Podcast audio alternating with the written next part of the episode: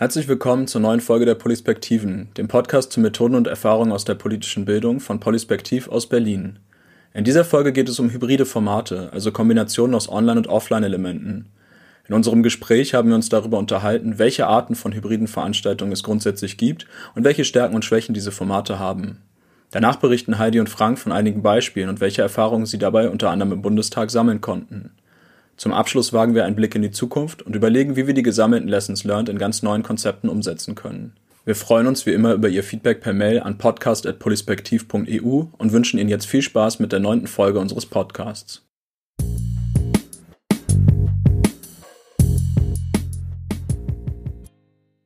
In den letzten Folgen haben wir immer wieder auch digitale Formate angesprochen, gerade im Kontext von Corona und der besonderen Situation, die wir seit anderthalb Jahren haben. In den letzten Monaten kamen allerdings auch hybride Formate dazu. Wie kam es dazu? Ja, in der Tat werden wir nach hybriden Formaten zunehmend gefragt und machen uns auch selber darüber zunehmend Gedanken. Aber letztendlich hat sich das auch fast so schleichend äh, ganz selbstverständlich auf uns zubewegt. Ähm, die Herausforderung war eigentlich schon da, als äh, wir mit Schulen gearbeitet hat. Ganz besonders viele waren das in Hessen, die im Lockdown waren, äh, mit uns Veranstaltungen verabredet haben, ähm, zum Beispiel Planspiele, Quizveranstaltungen, die komplett online, also im Distanzunterricht stattfinden sollten. Und dann haben sich aber natürlich mit den Veränderungen in der Pandemie hat sich ergeben, dass die Schulen dann Teilungsunterricht hatten. Und dann gab es halt die Situation, dass mich eine Lehrerin angerufen hat und gesagt hat, ich habe bei Ihnen 30 äh, SchülerInnen online angemeldet, aber eigentlich sind es jetzt nur noch 15 von zu Hause und die anderen sitzen alle bei mir in der Schule. Wie machen wir das denn jetzt? Und äh, dann äh, waren wir natürlich gefragt, dafür Wege zu finden, wie das gut funktionieren kann und äh, sind da immer noch dran, auch zu überlegen, wie es am besten gehen kann. Vielleicht äh, kommen wir da auch nachher nochmal drauf, aber tatsächlich ist einfach dieses, ein Teil sitzt zu Hause und ein Teil sitzt in der Schule. In dem Sinne, Hybrid hat sich bei uns inzwischen schon recht selbstverständlich eingependelt. Es ist übrigens auch Teil unseres Alltags geworden. Wir haben auch äh, nicht vom Büro aus gearbeitet über einige Monate. Alle saßen zu Hause und äh, je mehr unser Büro und der Besprechungsraum wieder genutzt werden, desto häufiger sind wir jetzt auch in der Situation, dass ein Teil von uns an Besprechungen ganz physisch teilnimmt und andere eben gewissermaßen in zweiter Reihe digital zugeschaltet sind und wir vor dem Problem stehen, wie arbeitet man da eigentlich effektiv? Also das ist ein anderer Fall und wir stolpern jetzt an allen möglichen Stellen über diese Herausforderung. Okay, jetzt habt ihr schon das vielleicht häufigste Beispiel genannt, dass einige Leute in einem Raum sitzen und andere per Webcam, Laptop zugeschaltet sind. Aber ein bisschen abstrakter, was kann Hybrid alles bedeuten? Welche Arten von Veranstaltungen haben wir da? Man könnte da jetzt bestimmt auch lange theoretische Definitionen suchen, aber für uns geht es eigentlich im Wesentlichen um zweierlei. Hybrid heißt ja immer, dass irgendwie zwei verschiedene Dinge zusammenkommen. In unserem Fall meinen wir, ein Teil ist online und ein Teil ist in Präsenz. Und das kann zum einen heißen, so wie wir das gerade beschrieben haben, wir haben eine Gruppe und von denen ist die Hälfte vor Ort irgendwo zusammen und die andere Hälfte sitzt zu Hause gleichzeitig. Und man muss jetzt die beiden Zugänge irgendwie denen gerecht werden und die gut zusammenbringen. Die zweite ganz andere Möglichkeit wäre, äh, dass wir nicht die einen in Präsenz sind und die anderen sind online dabei, sondern alle gemeinsam sind innerhalb eines Projekts in einer Phase treffen die sich in Präsenz und in einer anderen Phase treffen die sich nochmal online. Also dann ist es eben zeitbezogen. Ne? Ein Teil ist online und ein Teil ist in Präsenz. Welche Stärken, Vorteile hat das Ganze, außer dass man sich nicht gegenseitig mit Corona ansteckt und welche Schwächen vielleicht auch? Die ganz große Stärke von Online-Anteilen, also dass ich eben hybrid was mache und Online-Anteile haben kann, ist auf alle Fälle, dass ich natürlich Leute über eine ganz andere Entfernung zusammenbringen kann. Der Nachteil, den man hat, ist, dass digitales Zusammensein nicht dasselbe ist wie physisches Zusammensein, weil Kommunikation massiv eingeschränkt ist. Und das macht die treffen dann doch weniger intensiv, weniger eindrücklich, wenn man nicht aufpasst, auch weniger effizient. Hybrid Menschen zuschalten zu können, beziehungsweise Teile eines Projekts digital abhalten zu können, hat gravierende Vorteile, für die zahlt man aber einen Preis. Ja, das klingt überzeugend. Könnt ihr vielleicht einige Beispiele nennen, sodass unsere Zuhörerinnen und Zuhörer sich genauer vorstellen können, wie uns das gelingt? Ich würde jetzt erstmal bei diesem Beispiel bleiben. Wir haben eine Veranstaltung und die Menschen, die teilnehmen, sind nicht alle am selben Ort. Da wäre ein ähm, Projekt, vor das wir dann gestellt wurden, ähm, eines beim Deutschen Bundestag. Üblicherweise gibt es im Nachgang der großen Veranstaltung Jugend und Parlament mit 350 Teilnehmenden äh, immer eine Diskussion zwischen den Teilnehmenden und Vertretern der Parteien im Bundestag, der Fraktionen. Ähm, dafür wird dann ein externer Moderator dazugeholt und das ist gewissermaßen so das, der Schlusspunkt der Veranstaltung. Jetzt hat dieses Jahr ähm, Jugend und Parlament nicht stattgefunden, zum zweiten Mal nicht stattgefunden. Und es gab aber von Seiten des Bundestages ein großes Interesse daran, dass doch diese Diskussion zwischen den Fraktionsvertreterinnen und den Jugendlichen trotzdem da sein soll, stattfinden soll. Und die wurde dann zu einer hybriden Veranstaltung, die so stattfand, dass die Politiker in Berlin in einem Ausschusssaal saßen, das Publikum aber dezentral in Deutschland verstreut zu Hause vor dem Rechner. Wir hatten also einen technisch sehr gut ausgestatteten Saal mit Fernsehkameras und vielen Bildschirmen, auf denen man auch die Leute sehen konnte, die nicht da waren, als physischen Veranstaltungsort. Und wir hatten gleichzeitig das Publikum digital verteilt, nur sichtbar und hörbar über ein, äh, über ein Videokonferenztool. Und ähm, ein anderes Beispiel, das so ein bisschen auch äh, ein Gegenstück oder ein Gegenteil ist, wäre ein äh, Planspiel, das wir für die Landesvertretung von Mecklenburg-Vorpommern gemacht haben. Da waren nämlich alle Teilnehmenden, also ne, das, was jetzt hier sozusagen das Publikum wäre, die waren alle an einem Ort und auch wir waren an dem Ort in der Schule. Wir haben ein Planspiel gemacht über den Vermittlungsausschuss zwischen Bundestag und Bundesrat, haben das äh, komplett in Präsenz durchlaufen und dann zum Schluss wurde die Staatssekretärin aus der Landesvertretung zugeschaltet. Die konnte nicht selber dabei sein, aber konnte dann noch mal richtig aus dem Nähkästchen plaudern und mit reingeben, wie jetzt sowas im Vermittlungsausschuss in der Realität ablaufen würde. Da war auch ein ganz starker Fokus auf sie ausgerichtet. Das war total toll, weil es wirklich noch mal das, was die Teilnehmenden selber erlebt hatten, auf eine neue Ebene gehoben hat und die sich auch komplett auf diese Person, die dann eben auf Leinwand eingespielt war, konzentrieren konnten. Welche Erfahrungen habt ihr bei diesen Formaten denn gemacht? Was sind die wichtigsten Dinge, die man beachten muss, damit das alles gut funktioniert? Also bei der Bundestagsveranstaltung war die ganz große Herausforderung ähm, zu erreichen, dass man kein Fernsehen macht. Also dass nicht das Publikum in eine komplett passive Rolle gedrängt wird. Dass äh, die Menschen, die im Raum sind, die einander sehen, die einander wahrnehmen, vergessen, dass die andere Seite auch existiert und dass die andere Seite keinerlei Möglichkeit hat, auf das Geschehen Einfluss zu nehmen. Wir haben das so gelöst, wir wollten ja kein, kein Bundestagsfernsehen machen in dem Sinne, ähm, ZDF-Moderator spricht mit Politikern 90 Minuten und äh, alle schauen staunen zu, sondern wir wollten eine Diskussion realisieren zwischen Jugendlichen und Bundestagsabgeordneten. Und ähm, wir haben das dann so gemacht, dass wir das Publikum sozusagen äh, intensiv vorbereitet haben. Es gab eine Veranstaltung am vorherigen Tag, gleiche Zeit übrigens, gleiches Medium. Das heißt, wir haben da dieses Videokonferenztool schon mal getestet und praktisch eingeübt. Wir haben am Vortag mit den Jugendlichen digital abgestimmt, welche Themen sie gerne zur Sprache bringen möchten.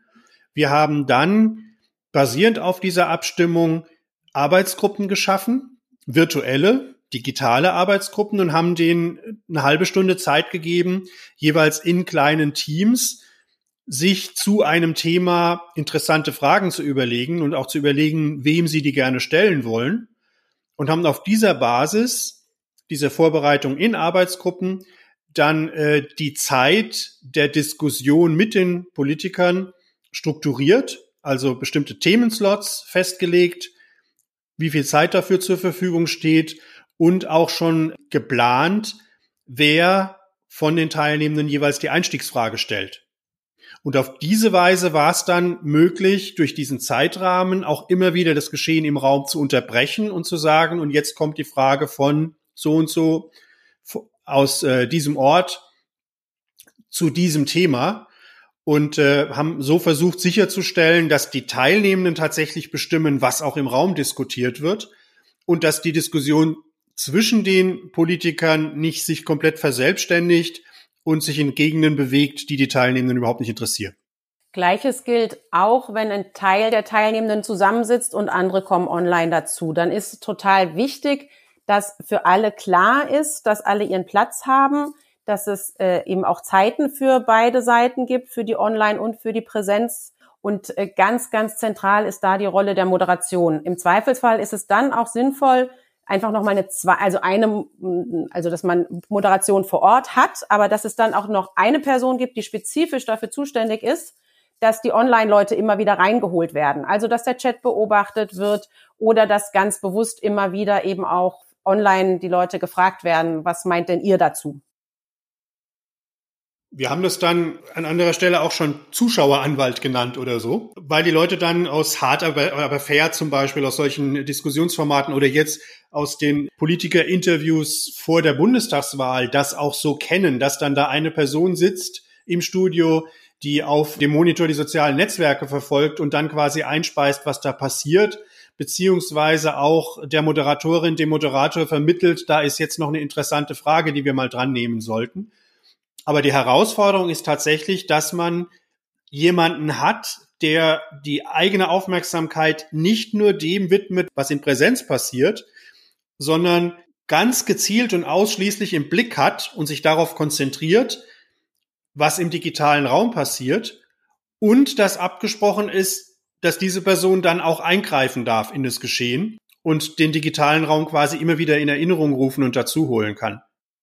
Deswegen ist es auch richtig schwierig, wenn man Teile einer Aktivität hatte, die eigentlich unmoderiert stattfinden sollen. Also ähm, wir machen ja viele Planspiele und da gibt es immer wieder informelle Momente, in denen die Gruppen einfach selbstgesteuert miteinander verhandeln sollen, weil das natürlich ein wichtiger Teil von Politik ist. Und in solchen Momenten ist es total schwierig für Menschen, die online dazukommen, sich da einzubringen, wenn ähm, der andere Teil der Gruppe nebeneinander steht und miteinander streitet und ringt und gute Ideen einbringt.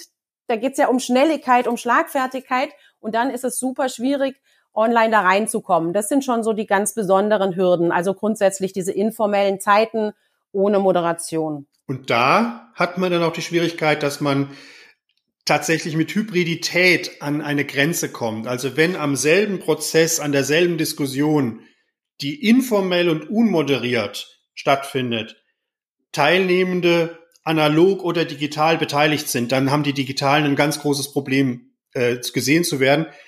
Was in jedem Fall wichtig ist, ist, dass die Technik gut funktioniert. Also das kennt man ja schon aus den Online-Veranstaltungen. Aber Hybrid, da kann es dann auch mal passieren, dass es total gut klappt für alle, die von zu Hause zugeschaltet sind, weil die nämlich gute Geräte haben, gute Leitungen haben und hervorragend miteinander debattieren und verhandeln können.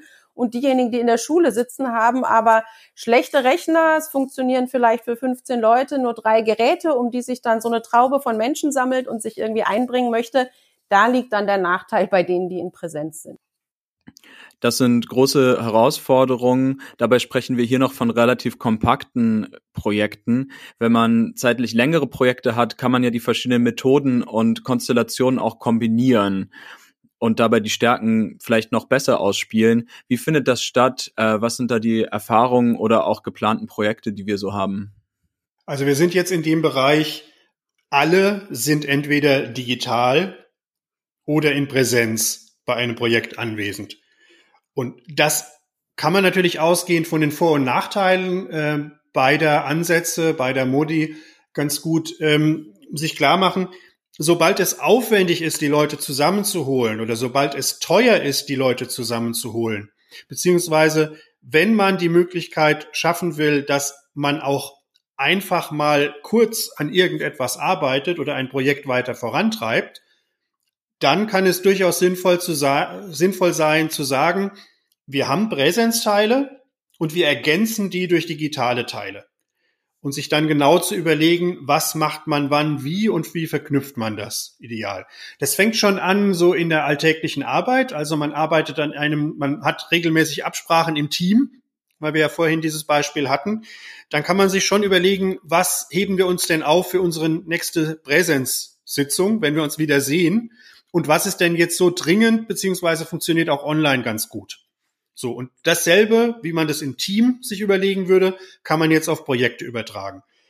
Ich äh, plane gerade für das Wintersemester ein Uniseminar und äh, da ist der Gedanke, die, äh, die aus Corona-Gründen möchte die Uni eigentlich schon gerne sich nicht komplett auf den Präsenzbetrieb verlassen, weil man fürchtet, dass das zu Schwierigkeiten führen könnte und man da nicht den ganz harten Bruch haben will.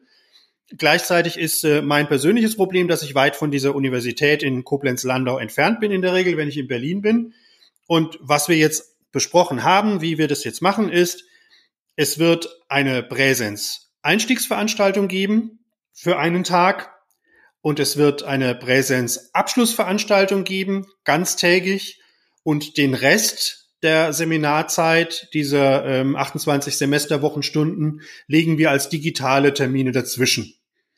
Und die, der Versuch ist jetzt dafür zu sorgen, dass man am Anfang eine Gruppe etabliert, die Kommunikation etabliert, dass man dort auch Dinge machen kann an diesem Anfangs- und Schlusstag, die besonders gut in Präsenz funktionieren und dass man dazwischen dann andere Lerneinheiten baut, wo man entweder gut selbst lernen kann, also es wird so asynchrone Phasen geben, wo die Studierenden eine bestimmte Aufgabe bekommen, die sie selber allein zu lösen haben oder in Kleingruppen. Das machen sie dann aber selbst organisiert und wenn es für sie passt.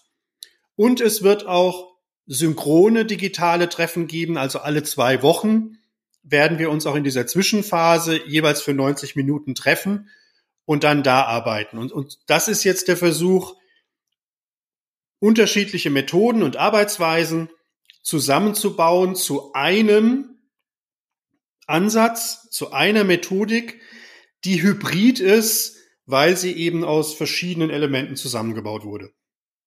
Total gut kann man sich das auch vorstellen, gerade im internationalen Austausch.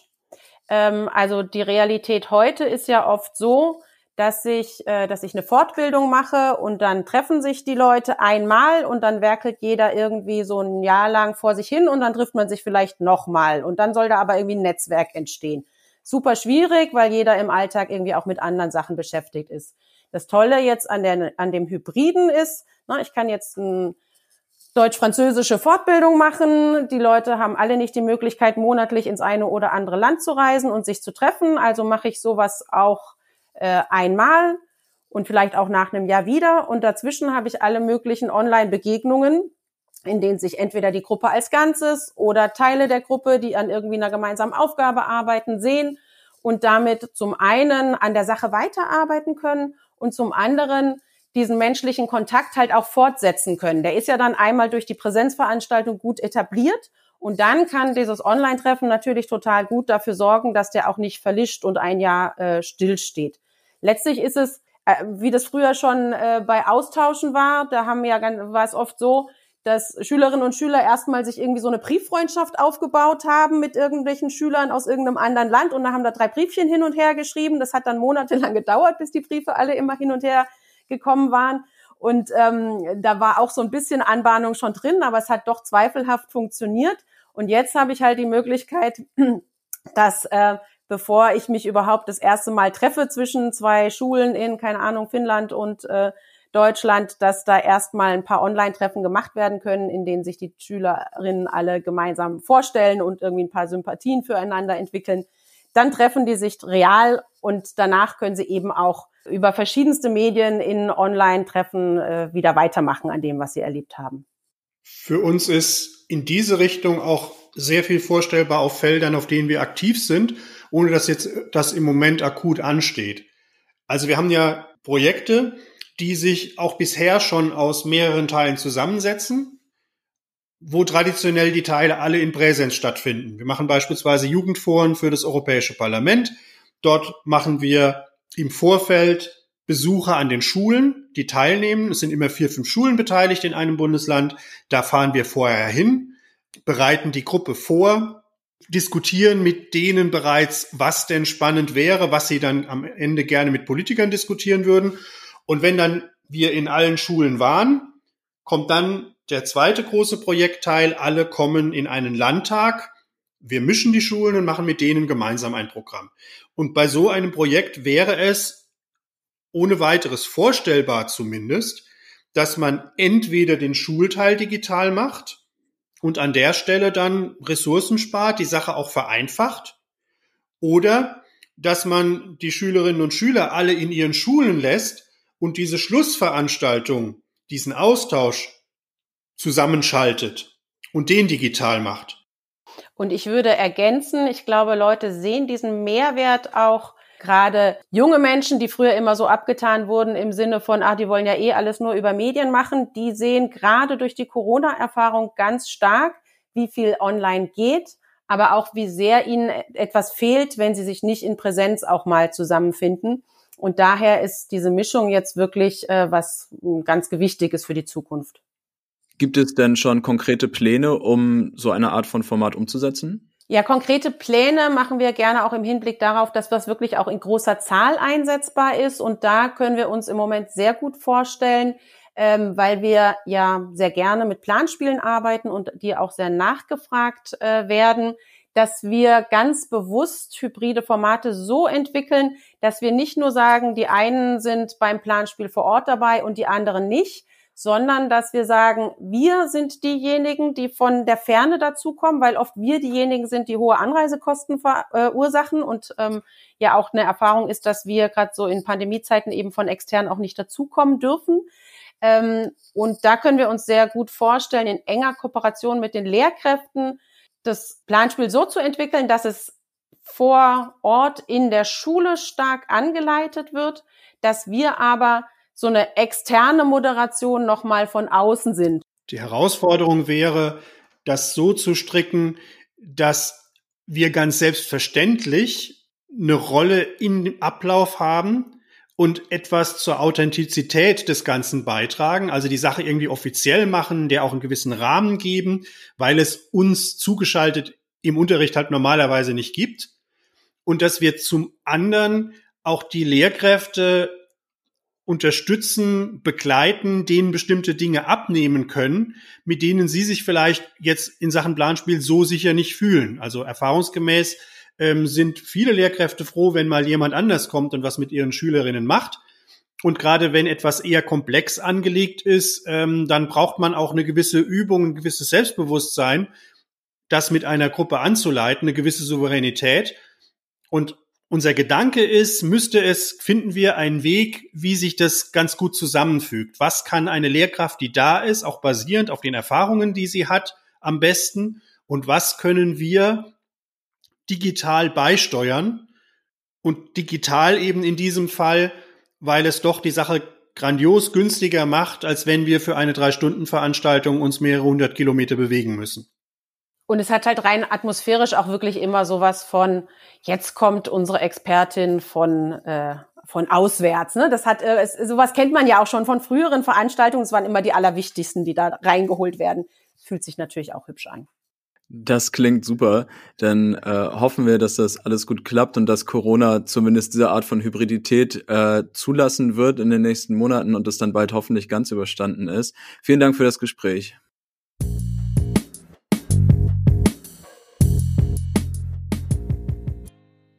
Mein Highlight war die Fortbildung zum Escape Room. Es gibt keine Party B für Mitarbeiterinnen von verschiedenen Volkshochschulen. Wir haben dabei erst den Escape Room durchgespielt und danach konkrete Tipps dazu gegeben, wie man den nachbauen und selbst anleiten kann. Für mich war das die erste Präsenzveranstaltung seit langem und mir hat es großen Spaß gemacht, diese spannende Methode anderen erfahrenen und motivierten Multiplikatorinnen zu vermitteln. Eher ungewöhnlich für uns ist die Arbeit mit Laufkundschaft, mit spontanen Teilnehmerinnen und Teilnehmern. Im Vorfeld der Bundestagswahl machen wir Veranstaltungen auf der Wiese vor der Amerika-Gedenkbibliothek jeweils samstags nachmittags. Wir haben uns dort beschäftigt mit den politischen Parteien in Deutschland und mit in unserem Wahlsystem. Wir haben uns beschäftigt mit Verschwörungsmythen und am Samstag vor der Wahl findet dort ein Bundestagsplanspiel statt. Mein Highlight ist unser Brettspiel Jede Stimme zählt. Das Spiel zum Wahlkampf ist frisch gedruckt heraus. Wir haben es zusammen mit unserem Partner Sustain Change mit sehr viel Spaß, aber auch sehr viel Arbeit entwickelt und haben uns sehr gefreut, es jetzt bei unserem Sommerfest im September auszutesten, in großer Runde als Partyversion zu spielen und dabei jede Menge vegetarische und vegane Würstchen, Steaks und Halloumi-Käsestücke zu genießen. Damit ist auch diese Folge schon zu Ende. Ich hoffe, dass Sie etwas Neues mitnehmen konnten. Falls Sie noch Fragen, Lob, Anmerkungen oder thematische Vorschläge haben, schicken Sie uns gerne eine Mail an podcast.polispektiv.eu. Ich bedanke mich fürs Zuhören. Bis zum nächsten Mal.